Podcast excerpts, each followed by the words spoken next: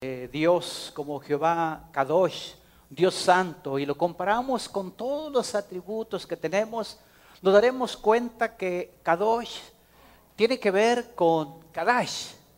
Kadosh es Dios Santo y Kadash es el Dios que da santidad. Y yo quiero simplemente llamar su atención. A veces uno quiere un pez preparado sin haberlo pescado. Usted piensa en un pez sin escamas, sin tripas, rellenito de camarones, para comerse. Usted no puede tener un pez preparado sin antes haberlo pescado. Usted no puede santificarse sin antes haberse apartado para ser santo. Cuando nosotros vemos la palabra santo significa apartado. Le tengo una noticia. Dios apartó desde antes de la fundación del mundo a su Hijo Jesús cuando todavía ni nosotros habíamos ni nacido ni pecado. Dios lo hizo santo, diga conmigo, Dios lo hizo santo. Lo apartó para uso exclusivo de Él. Así es que el que sea santo es una decisión.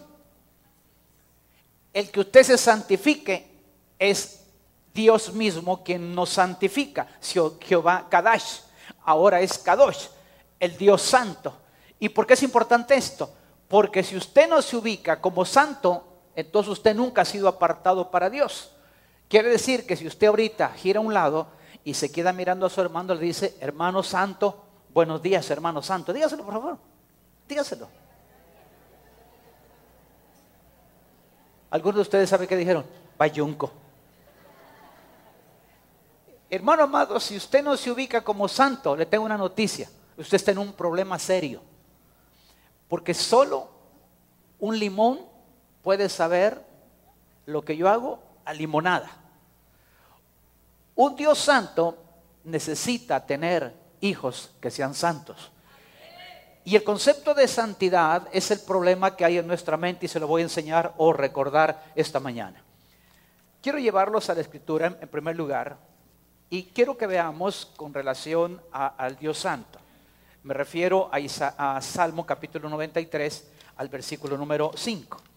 Y vamos a notar desde el principio la importancia de la santidad y del hecho de que nosotros seamos santos. Si usted no es santo, si usted no está separado para Dios, difícilmente va a tener resultados de santidad.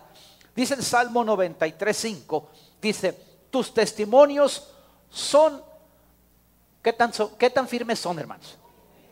Dice, tus testimonios son muy firmes. Son muy firmes tus testimonios. Y luego dice, la santidad conviene a tu casa. Diga conmigo, la santidad conviene a mi vida y a mi casa. ¿Por qué conviene? Porque un impío es potencialmente santo. Y un santo es potencialmente santificado. Grábese bien. Una persona que no conoce a Dios debe de conocerlo. Dice Romanos 10, 9 y 10, que si confesares con tu boca que Jesús es el Señor y creyeres en tu corazón que Dios levantó a los muertos, serás salvo. Eres impío, entonces para ser salvo necesitas ser apartado. Tú no puedes ser salvo si antes no eres santo. Tú no puedes tener un pez preparado si antes no lo has pescado. Tú necesitas saber que cuando tú confiesas con tu boca que Jesús es el Señor, tú le estás dando espacio a Dios para que sea el Señor de tu vida. Inmediatamente te estás apartando para eso exclusivo de Dios. Eres un santo. ¿Por qué santo? Porque no santo es una imagen que está puesta en la pared.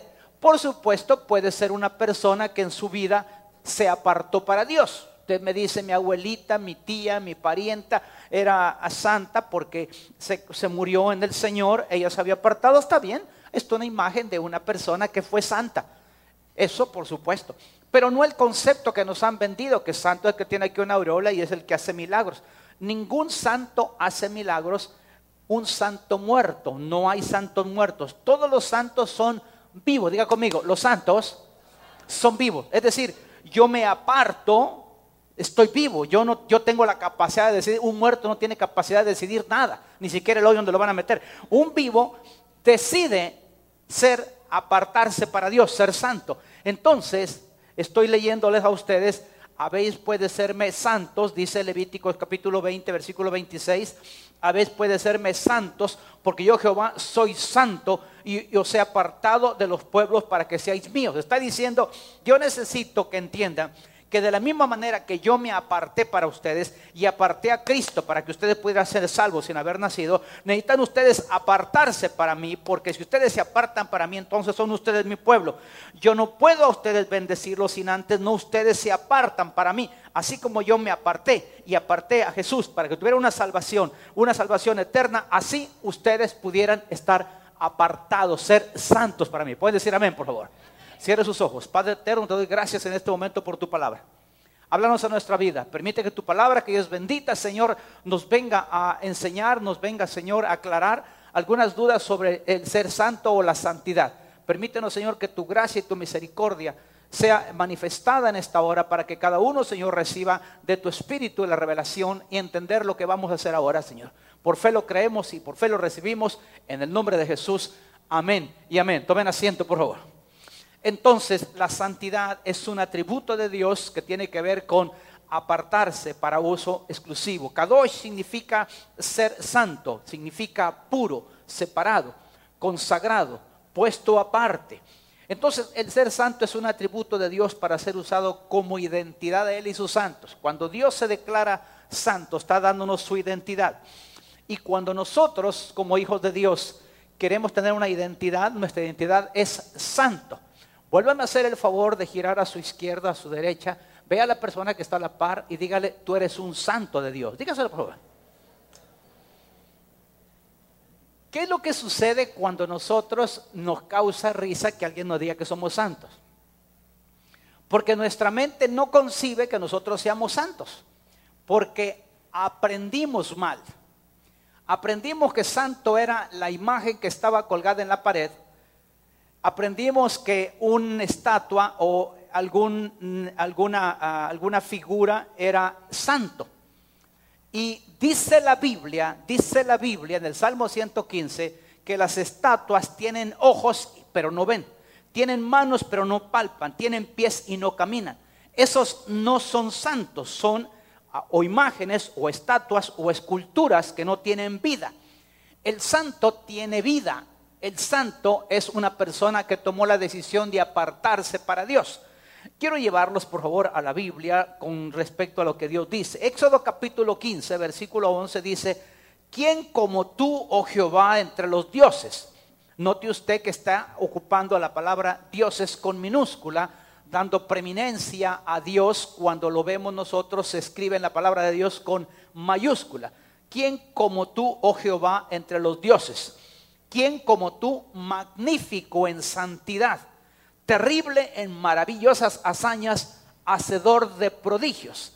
Repitiendo ninguna imagen, estatua o escultura se compara a nuestro Dios que está vivo, que está en nosotros y está con nosotros. Pueden decir amén, por favor. Significa que Dios está vivo. Por eso es que nosotros respetamos mucho aquellos que tienen imágenes porque son diferentes. Hermanos, no somos hijos del mismo Dios. Mientras unos tienen un Dios muerto que tienen que pedirle una imagen que interceda para que vayan con un Dios vivo, atención, están reforzando la idea de que el Dios está muerto.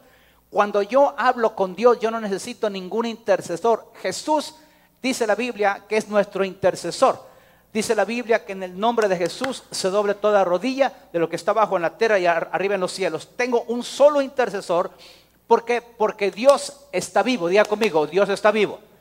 Dios no se quedó en la cruz. Jesús no se quedó en la cruz. Jesús resucitó y Dios está en nosotros y con nosotros. Pueden decir amén, por favor. Ahora, el apóstol Pablo nos muestra, para darle calidad de santo, a la persona que eh, tiene que tomar la decisión de ser santo, de apartarse para él. Dice eh, Filemón capítulo 1, que es el único capítulo que tiene, en el versículo 7, eh, hablando Pablo sobre el, testimonio de él, hablando sobre la forma en que él había ah, dado apoyo a los hermanos y dice en Filemón 1.7, pues tenemos gran gozo y consolación en tu amor, porque por ti, oh hermano, han sido confortados los corazones de los santos. Usted no puede confortar una estatua, usted no puede confortar una imagen, usted conforta a una persona. Usted ama y usted ayuda y usted bendice a una persona. No puede dárselo a algo que esté eh, inerte, que no tenga vida, y algo inanimado. Entonces vea que está dirigido a una persona viva. Los santos somos personas vivas. Y por si fuera todavía eh, poco, también Dios nos aparta para que siendo propiedad de Él, desarrollemos su propósito. Dios no puede ah, tomar propósito de alguien que no se apartó para ese sentido. En otras palabras, el apóstol Pablo, para mí, Pablo, aunque no lo dice la escritura, en la carta a los Hebreos capítulo 13, algunos dicen que fue Pablo, otros que fue Apolos, no hay escritor, por eso no lo estoy dando como tal, pero mi apreciación es que bajo la forma en que él escribe, es Pablo el que hablaba, sin embargo no lo voy a afirmar, simplemente diré que la carta a los Hebreos capítulo 13, versículo 24, repito, 13, 24, dice, saludad a todos vuestros pastores, está hablando, dando un saludo a, a la parte pastoral, y dice, y a todos los santos los de Italia os saludan. Es decir, usted no puede ir a saludar a personas o a imágenes que están colgadas en un cuadro que no hablan. Usted tiene que hablarle a personas, por supuesto, que le escuchan. Entonces el, apóstol está mandando, o la carta de los hebreos está aluciendo de que manden saludos precisamente a los santos. Así es que vuelva nuevamente a su lado izquierdo, a su derecho, y dígale a la que está de par suya, bienvenido hermano santo. Dígaselo por favor. Ahora, yo quiero mostrarles que el enemigo ha trabajado en nuestra vida y nos ha hecho creer que la santidad, incluso algunos pastores, predicamos que la santidad realmente no es tan importante.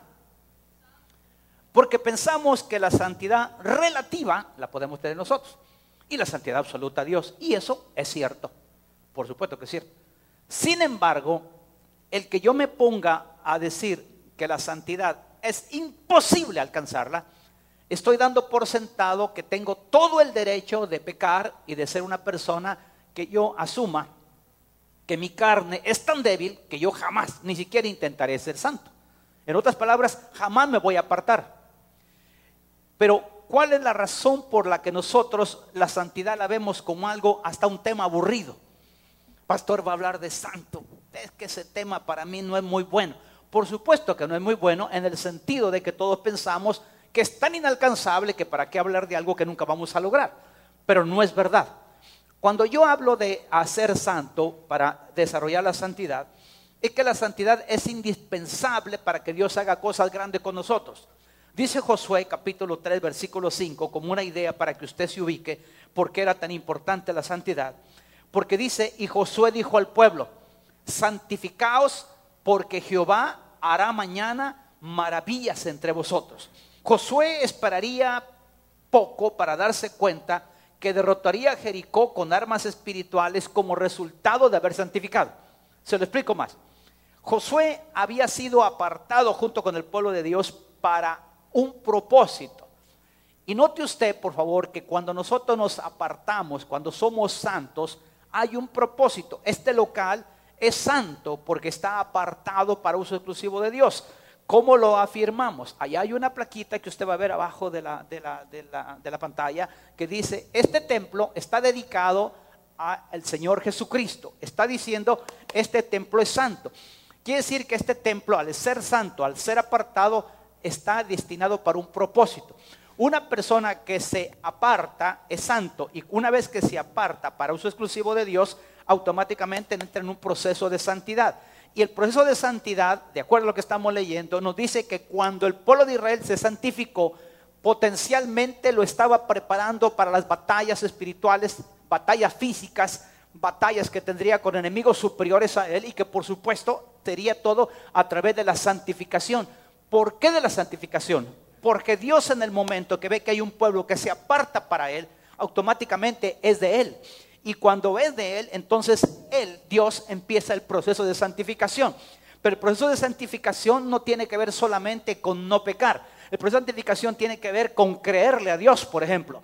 La Biblia dice que aquel que sabe hacer lo bueno y no lo hace, es contado por pecado. Es pecado saber lo que tengo que hacer y no lo hago. Es pecado saber que yo debo ser santo para entrar en un proceso de santificación. Y cuando entre en un proceso de santificación, Dios va a ocuparme, va a usarme como un, va a darme el propósito por el cual yo nací. Pero yo debo voluntariamente de escoger de una vez por todas que entre en el proceso de santificarme. Dios dice, mira Josué, cuando tú santifiques, cuando tú separes al pueblo, y ese pueblo que es mío, que no lo escogí por ser especial, sino por ser débil, ese pueblo insignificante yo lo voy a llevar a hacer, a que haga cosas grandes. Para eso yo necesito que entiendas, oye bien Josué, que cuando vas a ir a Jericó, vas a encontrar muros de cuatro metros y medio de ancho. Y vas a notar que esos, esos muros yo los voy a botar. ¿Cómo? Tú santifícate y déjame hacer a mí el resto. Tú vas a enfrentarte a una ciudad que, en capítulo 6 dice que estaba cerrada, bien cerrada, nadie entraba ni salía. Oí bien, Josué, tú vas a encontrar una ciudad que está cerrada y nadie entrada ni sale. Tú vas a encontrar muchos obstáculos, pero yo voy a abrir esas puertas porque yo soy Dios y como tú te santificaste, tú te identificaste conmigo como tal, entonces yo tengo yo tengo la autoridad sobre ti y yo voy a usarte a ti y vas a hacer cosas que aún nadie, ni siquiera Moisés hizo. Moisés tuvo por su parte unos milagros, pero Josué estaba haciendo lo suyo propio en el sentido de que él se santificó. Y le dice a todo Israel, santifíquense, prepárense, Dios quiere hacer cosas grandes con ustedes. ¿Sabe cuál es el problema principal de la iglesia? ¿Saben ustedes por qué la iglesia cada día está más débil? Porque no se santifica, porque no hablamos de este tema. Porque es más bonito tomar las promesas de Dios que la santificación. Es mejor hablar de cualquier otro tema, pero este no porque tiene que ver con mi carne. Es más, algunos hasta estos temas le dan sueño. El enemigo le va a hacer piojito. Y por supuesto, Jehová Kadosh es tan importante como cualquier atributo, los que hemos visto. Porque la santidad de Dios tiene que ver con resultados, no tiene que ver solo con promesas. Y cuando vemos nosotros que Josué le da Dios la instrucción, le dice que dé una vuelta primer día a Jericó, después que le dé una segunda vuelta. Y usted acaba ahorita de estarlo cantando. Con las siete vueltas el muro se cayó. Y unos están más preocupados por el meneadito que por saber y entender que al ser santificado Dios iba a hacer grandes cosas. Fíjese bien, Josué votó los muros de Jericó con el pueblo con algo tan simple, pero santificado. Fácil, pero santificado. ¿Qué fue lo que hizo? Sencillo. Botó todos los muros. ¿Y qué fue lo que hizo? Bueno, con un chofar, con varios chofares, sonaron los chofares y luego la gente gritó y cayeron los muros. ¿A usted le parecerá eso absurdo? Sí, a mí también, pero ahí está. Y funcionó. Y es real. Y la gente, que, y los, los, geólogos y arqueólogos que han llegado han descubierto que los muros no se cayeron de afuera para adentro. O sea, no llegó Israel y los empujó. No, los muros cayeron de adentro para afuera, no de afuera para adentro. Dios mismo hizo posible todo a través de un pueblo que obedeció a santificarse. ¿Lo leemos de nuevo? Habló Josué a los sacerdotes diciendo, tomad el arco del pacto, pasad delante del pueblo. Ellos tomaron el arca del pacto y fueron delante del pueblo. Quiero que lo vea conmigo, se lo voy a dar el versículo bíblico más claro. Estoy hablando del 3.5. Josué dijo al pueblo, santificaos porque Jehová hará, ¿para cuándo? ¿No me escuchan hermanos? Josué 3.5, ¿qué dice? Y Josué dijo al pueblo, santificaos, vean su Biblia por favor, no espere que salga aquí. Josué dijo al pueblo, santificaos, ¿por qué? ¿Qué es lo que iba a hacer Dios? Diga conmigo, maravillas. Yo quiero hacerle un desafío ahorita. Pónganse pie todos, por favor. Ya lo saqué de su zona cómoda. Quiero que piensen en un muro que no han podido votar.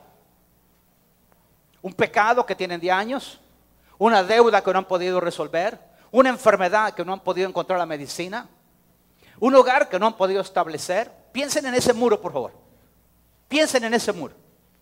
Yo quiero hacer un acto profético. Si usted es santo y usted está en un proceso de santificación, usted tiene exactamente la misma autoridad que Dios le ha dado para hacer que lo que no sea, sea llamando las cosas que no son como que fuesen. Yo quiero un acto profético ahorita. ¿Cómo fue que botaron los muros? Sonó el chofar y cuando sonó el chofar, ellos gritaron y el muro cayó. Los muros que tú vas a votar ahorita, el muro tuyo, el tuyo, el tuyo, no el del otro, el tuyo, no le estés preguntando al otro, el muro tuyo que tú puedes votar ahorita, es un acto profético, producto de la fe y de la confianza que la misma palabra que está escrita acá se puede cumplir en tu propia vida. Cuando tú escuches el chofar, lo estás escuchando en este momento el chofar, oirás el chofar, tú vas a gritar y ese muro se va a caer. ¿Pueden decir amén? Sonará el chofar para que tú lo oigas. Óyelo.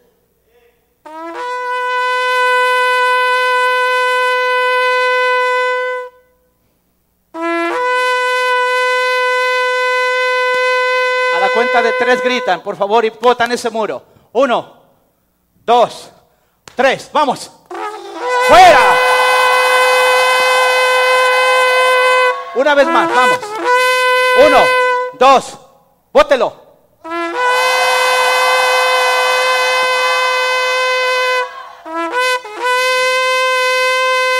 Usted dirá, ¿pasará algo? Yo le tengo una noticia. Si Dios es el mismo de ayer, de hoy y de siempre, hay muros que en tu vida han caído. Hay muros que en este momento han votado porque tú has creído la palabra que está escrita. Todo va a pasar, pero nunca pasa su palabra. Pueden decir amén, por favor. Tomen asiento. Cuando tú ves los planes de Dios, en tu mente no cabe la posibilidad de que a través de santidad puedas hacer tantas cosas. Porque la santidad es una estrategia de Dios. Yo lo ponía el día de ayer y ponía en la palabra meditar. Señor, la palabra meditar, ¿qué estrategia la tuya? A Josué le dijo, nunca se aparte de tu boca este libro de la ley, sino que de día y de noche meditarás en él. El secreto de la meditación, ¿y qué es una meditación? Es una reflexión profunda, es pensar lo que Dios hizo. Yo cuando yo pensaba, Señor, tú botaste los muros de Jericó, sí. Y solo porque sonó el chofar la gente gritó, sí. Pero Señor, ¿cuál fue el secreto? Santificación y obediencia.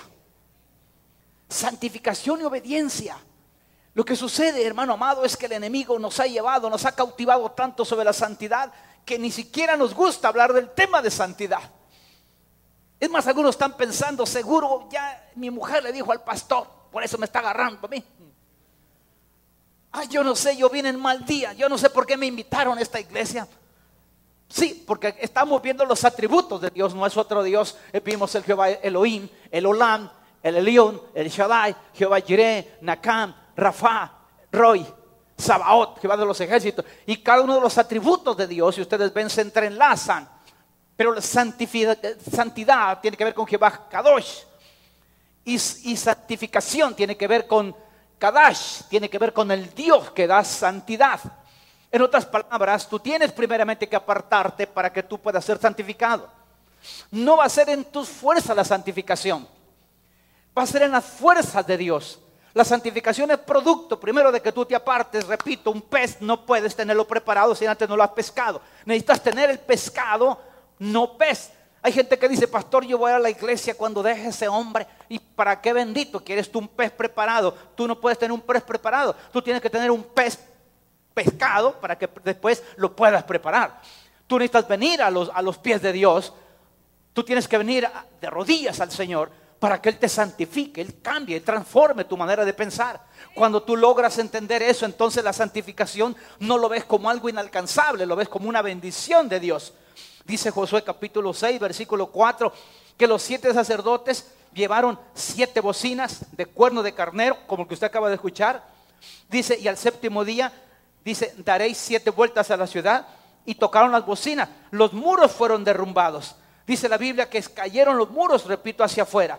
Hermanos, cuando veo en, el mismo capítulo 6, versículo 10, y veo cómo Josué mandó al pueblo diciendo, vosotros no gritaréis, no se oirá vuestra voz, ni saldrá nada de vuestra boca hasta que yo diga, entonces grita y entonces gritaréis. Está diciéndoles, miren, dejen que Dios trabaje con nosotros. Nuestro trabajo va a ser apartarnos para Dios. Señor, aquí estamos. Señor, yo no sé hacer otra cosa más que lavar, planchar, cocinar o tal vez puedo barrer. Pero Señor, yo necesito que me santifiques. Yo me aparto para ti. Cuando me aparto para ti, entonces yo quiero que tú me uses. Cuando Dios nos aparta, recuerde que Dios apartó a Jesús para que nos diera una salvación que antes ni siquiera habíamos nacido. Espero que me esté escuchando. Antes de que nosotros naciéramos ya estaba el Cordero. Ya Él lo había apartado.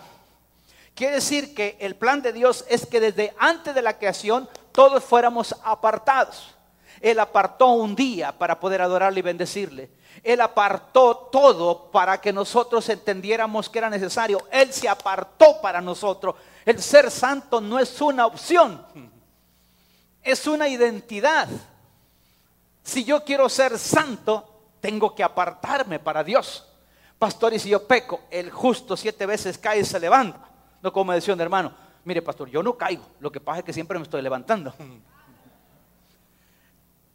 Debemos de entender que la santidad es alcanzable. Lo que sucede es que nosotros queremos hacer nuestras fuerzas. Y cuando pensamos, ay pastor, que yo viene mal día porque dejar la novela está, complicado. Y otros, dejar la pornografía, ¿cómo, pastores? Eso es imposible. Y que yo me eche mi traguito, no, no se puede, pastor. Si no, se me va el apetito. Eh, yo, todo mundo va a cuestionar porque está esperando un sacrificio para su carne. Ahora, ¿qué dice la escritura? Que Josué en el capítulo 6, versículo 10 dice que Josué mandó al pueblo diciendo, vamos, no gritaréis. Cuando yo diga van a gritar. Entonces, en segundo lugar, yo veo que Josué ahora dice, la santidad nos engrandece delante de los demás pueblos.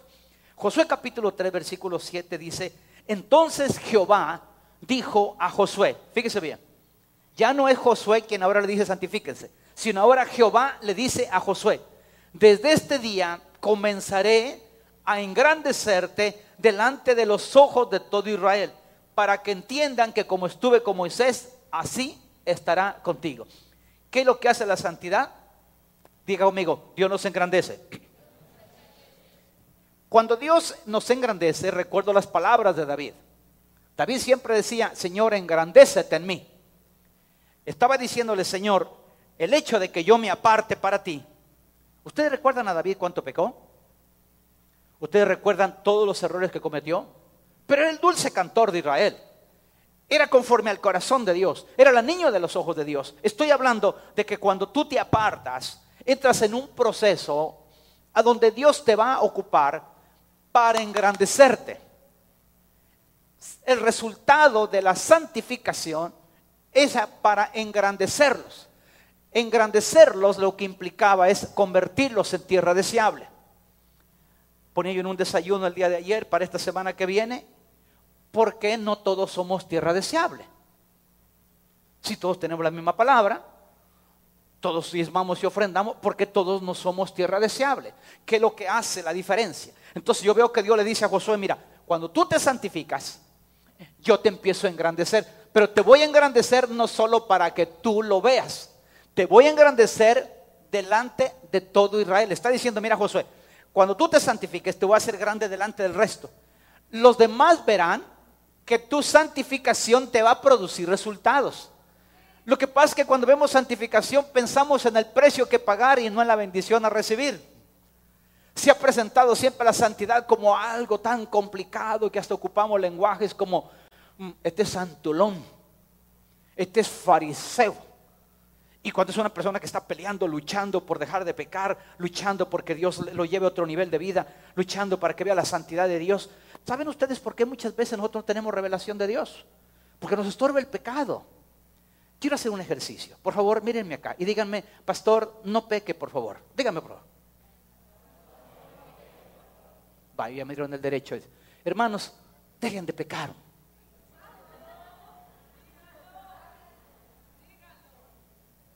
Dejen de pecar.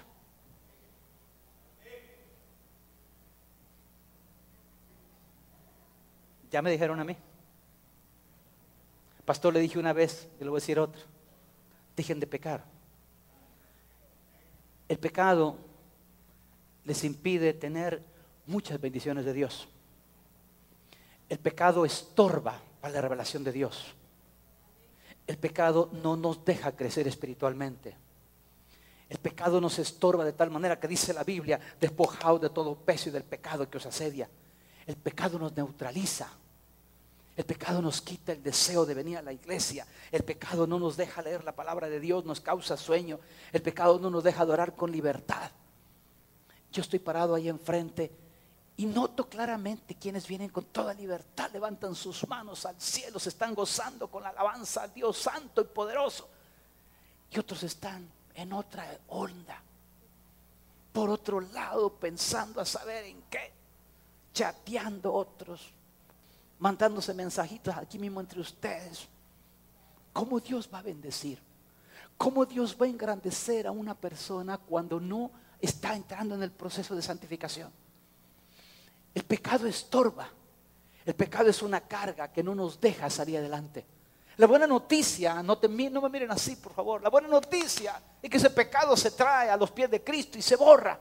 La sangre de Cristo tiene la, la potestad, el poder, la autoridad de borrar todo pecado y quitarnos toda maldad. Pueden decir amén. Levanta la mano derecha y di conmigo, gracias Señor, porque mis pecados, todos están clavados en la cruz del Calvario y como soy santo, estoy en proceso de santidad. Diga conmigo, como soy santo, estoy en proceso de santidad. Diga conmigo, yo lo creo y lo recibo por fe en el nombre de Jesús. Den un buen aplauso, ahora dígale gracias, Señor.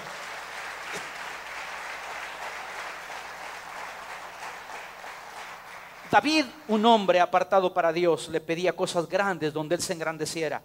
El Salmo capítulo 21, quiero llevarlo para que vea, por favor. Voy a leerle este salmo, estoy desde el versículo 1. Tenga su Biblia abierta. Dice, el rey se alegra en tu poder, oh Jehová, en tu salvación, ¿cómo se goza? Le has concedido el deseo de su corazón. No le has negado la petición de sus labios. Mire, porque le has salido al encuentro con bendiciones de bien. Imagínate a Dios que te sale al encuentro con bendiciones de bien.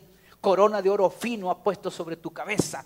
Vida te demandó y se la diste. Largura de días eternamente y para siempre. Grande es su gloria en tu salvación honra y majestad has puesto sobre él, porque lo has bendecido para siempre, lo llenaste de alegría con tu presencia, por cuanto el rey confía en Jehová y en la misericordia del Altísimo no será conmovido.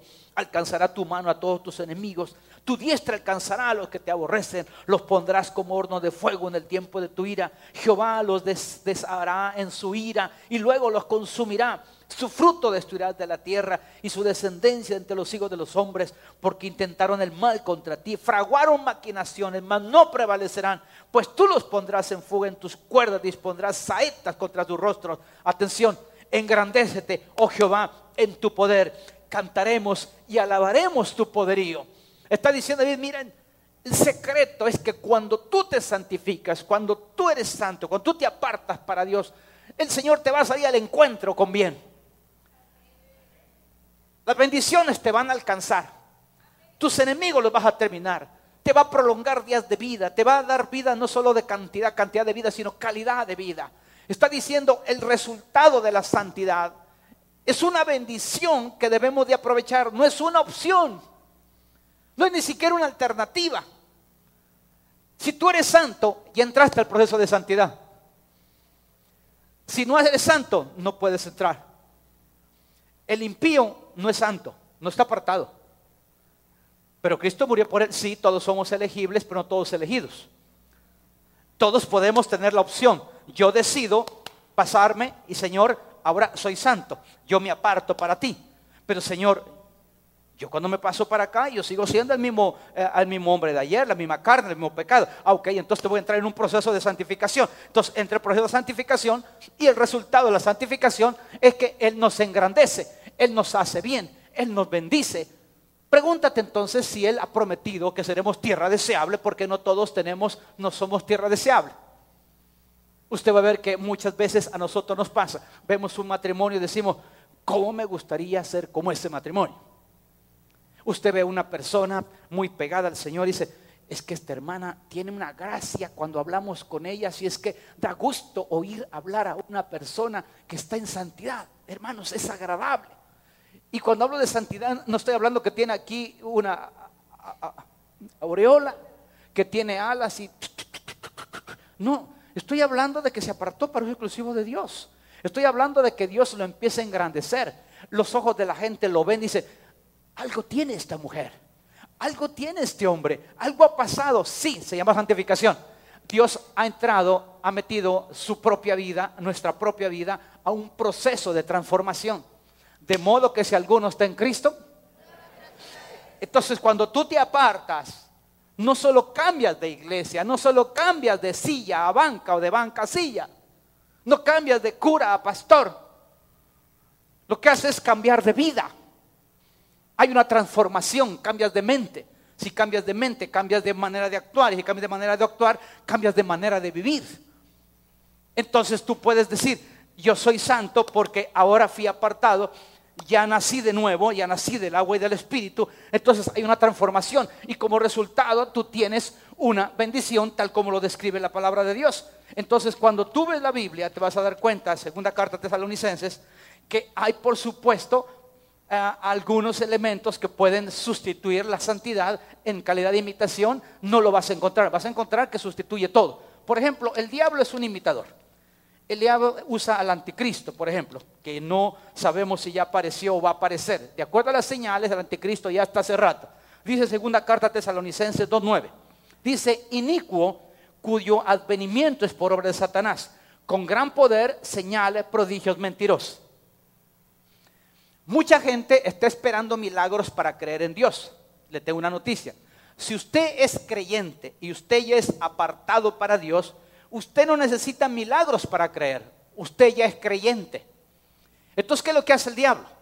El diablo dice aquí la Biblia, usted lo va a ver, dice que hace, aquí está hablando del anticristo, hijo del diablo, el anticristo, igual que el falso profeta y la bestia, que usted lo va a ver en el Apocalipsis, sustituye al Padre, al Hijo, al Espíritu Santo. Siempre trata de imitar todo. Mire que imita las señales. Mire que está no con poder, con gran poder. Hay gente que se deja influenciar por los milagros, por las señales y los prodigios. Y piensa que ahí está Dios. Se puede usted equivocar. No todas las bendiciones que usted recibe son de Dios el diablo puede abrir puertas más grandes que las que le puede abrir Dios. Porque sabe Dios que si le abre usted una puerta grande, usted se va al mundo. Pero el diablo se las abre grande para que sea parte de Dios. Siempre que el enemigo le va a dar a usted una bendición es para que usted sea parte de Dios. No me diga que Dios le va a dar una bendición para que sea parte de él, de él mismo. No puede haber un reino dividido. Entonces el poder, las señales, los milagros que hace el enemigo puede sustituirlo. Pero hay algo que no puede sustituir, es la santidad. Por eso dijo Jesús, por su fruto, por su fruto los conoceréis. Cuando usted entra en un proceso hay una transformación. Y si hay una transformación hay una bendición. Y si hay una bendición, será tierra deseable. La gente va a creer, dice, qué bárbaro, yo, quiero de eso, yo necesito de eso. Pero tiene que verse como algo no solamente alcanzable, sino deseable. No tiene que verse, ay, eso de ser santo, no, pastor, yo hoy sí ya viene mal. Algunos hasta sueños les da, están aburridos. Porque están hablando de santidad. Hubiera hablado mejor de Dios guerrero, pastor, para darle la nuca al diablo. Sí, de la nuca al diablo con su propia vida. Cuando la gente ve que nosotros hemos cambiado, entonces dicen yo quiero de eso. ¿Sabía usted que la Biblia dice que el, Satanás todo le pone? Mire, ¿usted quiere saber si el diablo ah, conoce, va a pasar en el futuro? Sí. El diablo sabe. Por ejemplo, usted aquí recibe una palabra profética y el diablo le puede dar a usted una adivinación puede tener un espíritu de adivinación. Usted puede ver aquí una persona que hable lenguas angelicales, sí, y también puede hablar lenguas humanas, lenguas del diablo, por supuesto que sí. ¿Alguien puede tener aquí fe? Sí, sí, pero también hay fe de demonio. Hmm.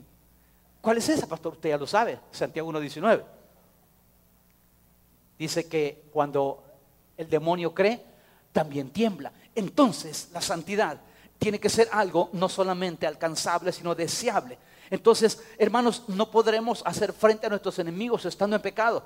Josué capítulo 7, versículo 13 dice, levántate, santifica al pueblo, atención, y di, santificaos para mañana, porque Jehová, el Dios de Israel, dice así, anatema, es decir, maldito, eso significa anatema, hay en medio de ti no podrás hacer frente a tus enemigos hasta que hayas quitado el anatema, el maldito, en medio de vosotros. Hermanos, no es casualidad tener solo derrotas en nuestra vida espiritual. No es casualidad que todo nos salga mal. No, no es casualidad.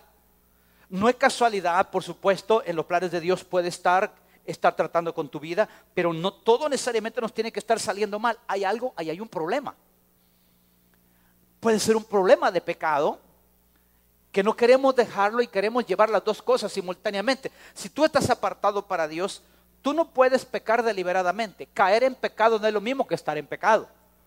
Caer en pecado es que tú tuviste una tentación, no pudiste evitar y caíste. Te arrepientes, Señor, perdóname, esto salió. Pero si tú vives en pecado, nunca has estado apartado. Nunca te has apartado, nunca has sido santo. No es lo mismo que tú caigas a que estés. Entonces lo que está diciendo Dios es, yo, yo quiero que entiendas que yo necesito hacer contigo un estilo de vida distinto porque yo quiero bendecirte y yo quiero que tú te puedas enfrentar a tus enemigos. Entonces cuando hay pecado, yo no puedo bendecirte. El pecado nos divide. Pero pastor, ¿qué tengo que hacer? Buscar a Cristo, arrepiéntete, confiesa tu pecado y apártate de él. A la mujer samaritana, a la mujer pecadora, ¿qué fue lo que le dijo? Vete y no peques más. No le dijo, está desfraternizada, ya no eres santa. No, le dijo, vete y no peques más. Una persona que entiende que las cosas no están saliendo como deberían de salir, probablemente Dios está en medio de esto. Tú no entiendes qué está pasando. Dios no puede en medio del pecado. Él ama al pecador, no el pecado. Él quiere que nosotros tengamos la capacidad de decir, Señor, yo tengo los genes como para decir, Señor, quiero entrar en un proceso de santificación. Repito, no es en tus fuerzas. Yo les he comentado lo que decía Pablo. Pablo decía, miserable de mí, ¿quién me librará de este cuerpo de muerte? No como algunos lo interpretan, que dicen, ay, pobrecito de mí, no puedo dejar de pecar, pastor. Así es que usted sabe, yo tengo la debilidad de las mujeres y las mujeres tengo la debilidad de los hombres. Y, pastor, yo no puedo, miserable de mí, pobrecito de mí. No, lo que está diciendo Pablo es miserable de mí, que ya siendo apartado, que siendo santo, todavía lo que hago, hago lo que no quiero. Está conmigo, hermano. Estoy haciendo lo que no quiero. Yo les comentaba esta mañana a una forma que, ah, no sé, no la veo en la Biblia en, ningún momento, pero en, mis tiempos a donde yo no era cristiano, no estaba apartado, en momentos de crisis, de alcoholismo, que yo decía, no quiero ya beber. Me recuerdo bien que entré a Alcohólicos Anónimos, mi primer año, todo ese primer año fue terrible para mí, no podía dejar de beber, dormía con sueños, pesadillas, amanecía de goma sin haber bebido. fue un trauma un año. Y lo recuerdo muy bien. Y yo, la forma que agarraba, me iba a un espejo, me miraba enfrente. Y no les digo qué decía porque me da vergüenza, pero me insultaba yo solo. No puede ser que seas tan, tan, tan, ya no me, por favor, ya no, ya no. Solo interprete usted, de acuerdo a su conciencia. Señor, no tengo que, que no puede dejar de beber, que no puede dejar eso, que no puede. Yo, yo mismo lo hacía porque deseaba ser diferente. Yo no quería ya volver a beber. Por supuesto, yo no era cristiano, ni mucho menos pastor. Yo no estaba apartado para Dios, es decir, en el sentido de que nunca había decidido. Pero me di cuenta que cuando uno quiere aborrecer algo, lo aborrece, lo quita. Es algo que, sale de lo más, de lo más del interior nuestro. El ser santo es una decisión que todos tomamos. Es una decisión que Dios siempre preparó para verlo como una bendición, para verlo como una oportunidad. Pero cuando hablamos de santificación lo vemos como inalcanzable. Y como es inalcanzable, se vuelve indeseable. Y nunca queremos entrar en ese proceso. Entonces nuestra vida del cristianismo se vuelve una vida simplemente que portamos una Biblia, pero no cambió nada. No ha habido ningún cambio. Y no me refiero a nuestro estilo de vida solamente, me refiero a los resultados que hay en nuestra vida. Los mismos problemas, las mismas dificultades, las mismas situaciones, las mismas enfermedades, las mismas deudas, todo igual, la misma amargura, todo igual. ¿Cuál fue la razón? Yo no entendí que pasar de santo a santificarme era una oportunidad, una bendición. ¿Qué tenemos que hacer? Desaprender lo aprendido. Porque si yo le pongo aquí a ustedes una imagen ahorita, ustedes dicen, ese es un santo, y hasta saben el nombre. San no sé quién, san no sé cuándo. Porque eso aprendimos. Resulta que ahora nosotros, yo le digo a la persona, muy temprano antes de que empezáramos, usted le dijo a su hermano, hola, santo del Altísimo, santo de Dios. A muchos les dio risa. ¿Qué va a ser santo a este? Por supuesto, porque la manera que lo concebimos es errada. Entonces, ¿qué es lo que hace Dios ahora? Dice, mira, yo quiero que sepas que el la santidad nos califica para ver al Señor. Dice el Salmo 99.9, exaltad a Jehová vuestro Dios, postraos ante su santo monte, porque Jehová nuestro Dios es santo. Pastor, pero es complicado. ¿Cómo hago para ser santo? Dijo Dios. Mire, les voy a dar una ruta fácil. Algo para que no, no falle. A los empleados aquí en la, aquí en la iglesia yo les, les, digo algo que yo aprendí eh, cuando estaba en la empresa privada. Hacíamos algún sistema de automatización, por ejemplo. Y siempre usamos el lenguaje este. Háganlo a prueba de bobos. Es decir, háganlo de tal manera que cualquiera, aunque se equivoque, no va a fallar esto. Así. Háganlo de tal manera que venga un niño y lo pueda hacer. Y Dios hizo lo mismo respecto a la santidad. En Isaías capítulo 35 dice la Biblia que Dios dijo, mire, les voy a simplificar pues para que no se complique. No necesitan de santidad tanto. Se los voy a poner fácil. Así. Vamos conmigo por favor a Isaías 35. Y quiero que lo vean en sus Biblias en el versículo 8. Dice, mire, ahí habrá una calzada, un camino. Ese camino, dice, será llamado, ¿cómo se llama el camino, hermano? ¿Cómo será llamado el camino? Ok, Ahí les voy a dar una a ustedes algo que no se pueden perder. No es un laberinto. Está hecho a prueba de bobos. Perdóname la expresión. Está hecho a prueba de, que no se lee, no se leer lo que usted quiera. Está prueba de todo, está prueba de religión, está prueba de todo. Les voy a enseñar un camino sencillo. Ese camino se llama camino de santidad. Eso sí, si tú no estás apartado, no puedes pasar por ahí. Porque el que se aparta es santo. El que no se aparta es inmundo. ¿Está conmigo, hermano? Entonces dice, ahí no puede entrar alguien que no sea santo, que no se aparte para Dios. Es alguien que tiene que confesar con su boca que Jesús es el Señor. Es alguien que tiene que decir, el señorío de Cristo está en mi vida, ya me aparto para Dios. Atención, no recibirlo como Salvador, cuidado. Lo recibo como Señor porque el señorío de Él queda en mi vida y al ser mi Señor, automáticamente es mi Salvador. Cuando yo recibo el Salvador y no recibo el señorío, no me he apartado para Él.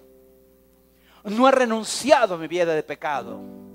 Yo sigo teniendo la misma vida del pasado, con una diferencia de que hoy he dicho una oración.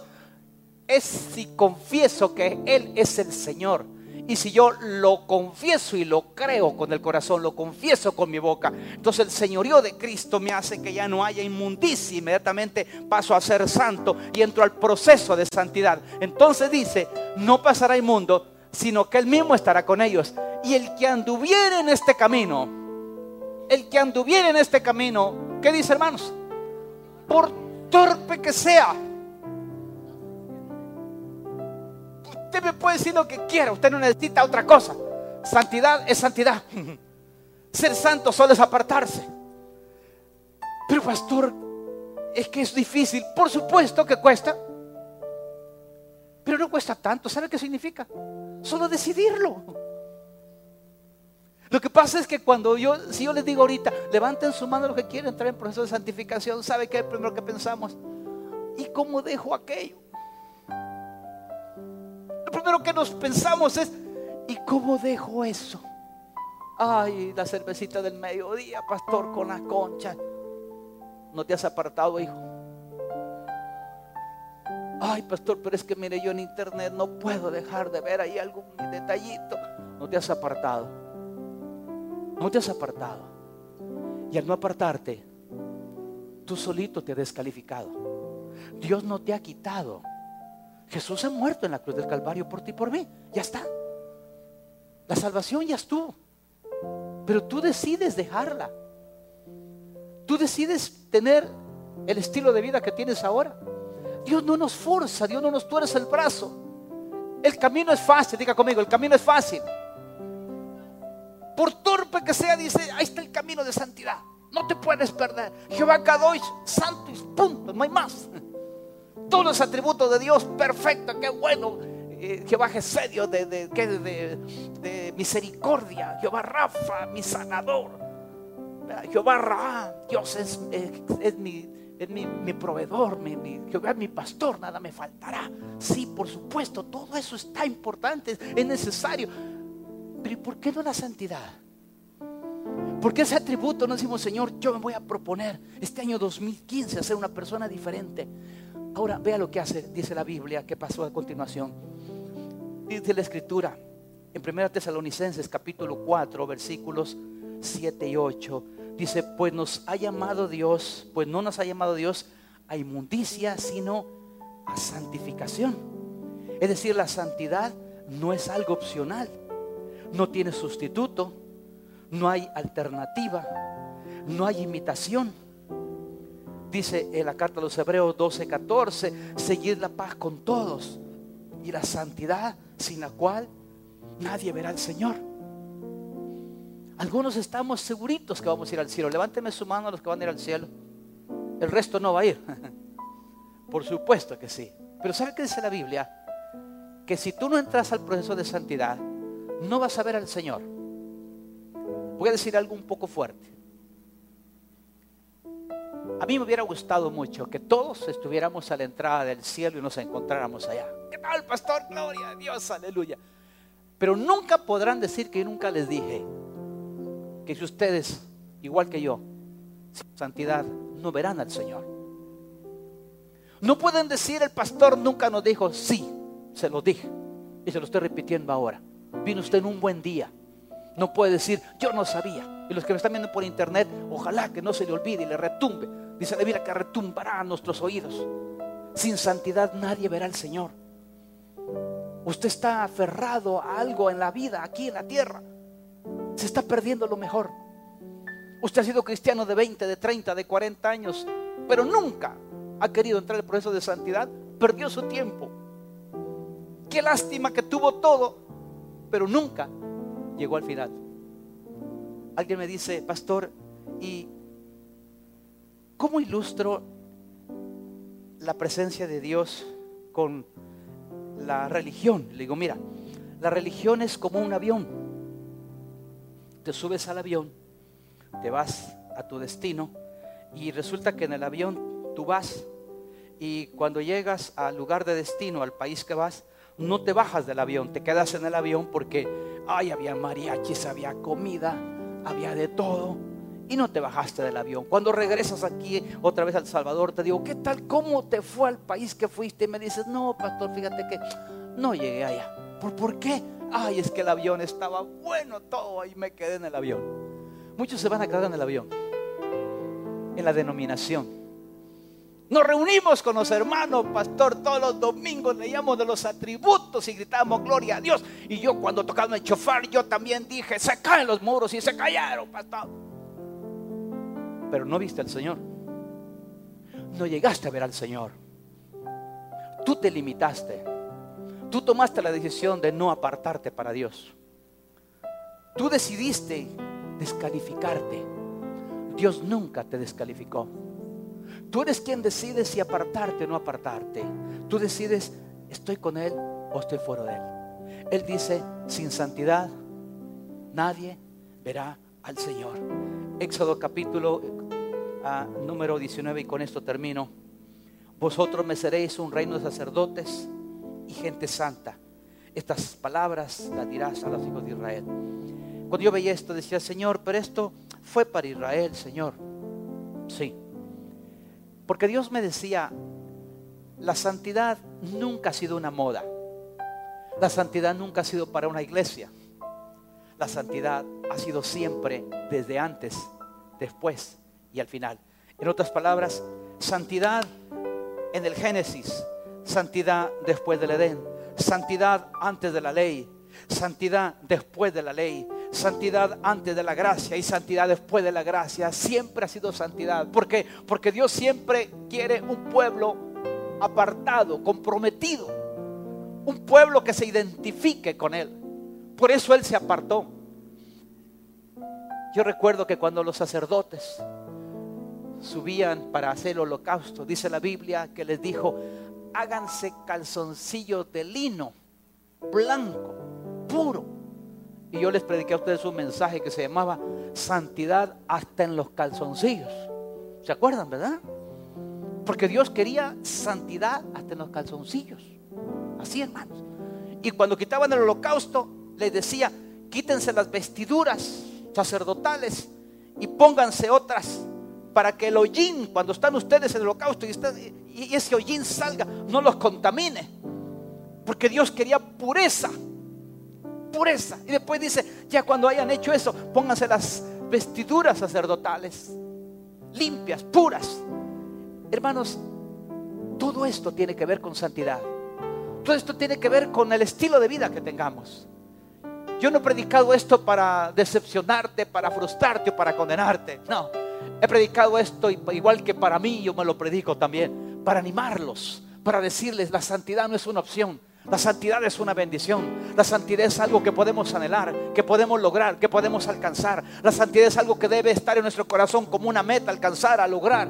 Pero el proceso empieza en el momento que yo decido apartarme para Dios. Primera carta de Pedro 2.9 y concluyo, dice, mas vosotros sois linaje escogido, real sacerdocio, nación santa, pueblo adquirido por Dios para que anunciéis las virtudes de aquel que os llamó de las tinieblas a su luz admirable. Levanta tus dos manos y conmigo, gracias Señor porque la santidad es para mi vida. Di conmigo, yo soy santo. Yo me he apartado para ti. Soy tu pueblo, Señor. Hay que la santidad y Señor, di, conmigo, trabaja en mi vida, Señor. Trabaja en mi vida. Yo anhelo la santidad. Yo quiero verte, Señor. Y para ti sea la gloria y la honra. En el nombre de Jesús. Dale un buen aplauso al Señor. Dile gracias, Señor. Gracias, Señor. Cierre sus ojos. Quiero hacer dos llamados. Quiero hacer un llamado para aquellas personas que tal vez vinieron esta mañana esperando una respuesta de Dios. Quiero pedirle a, Glenda Reinado y a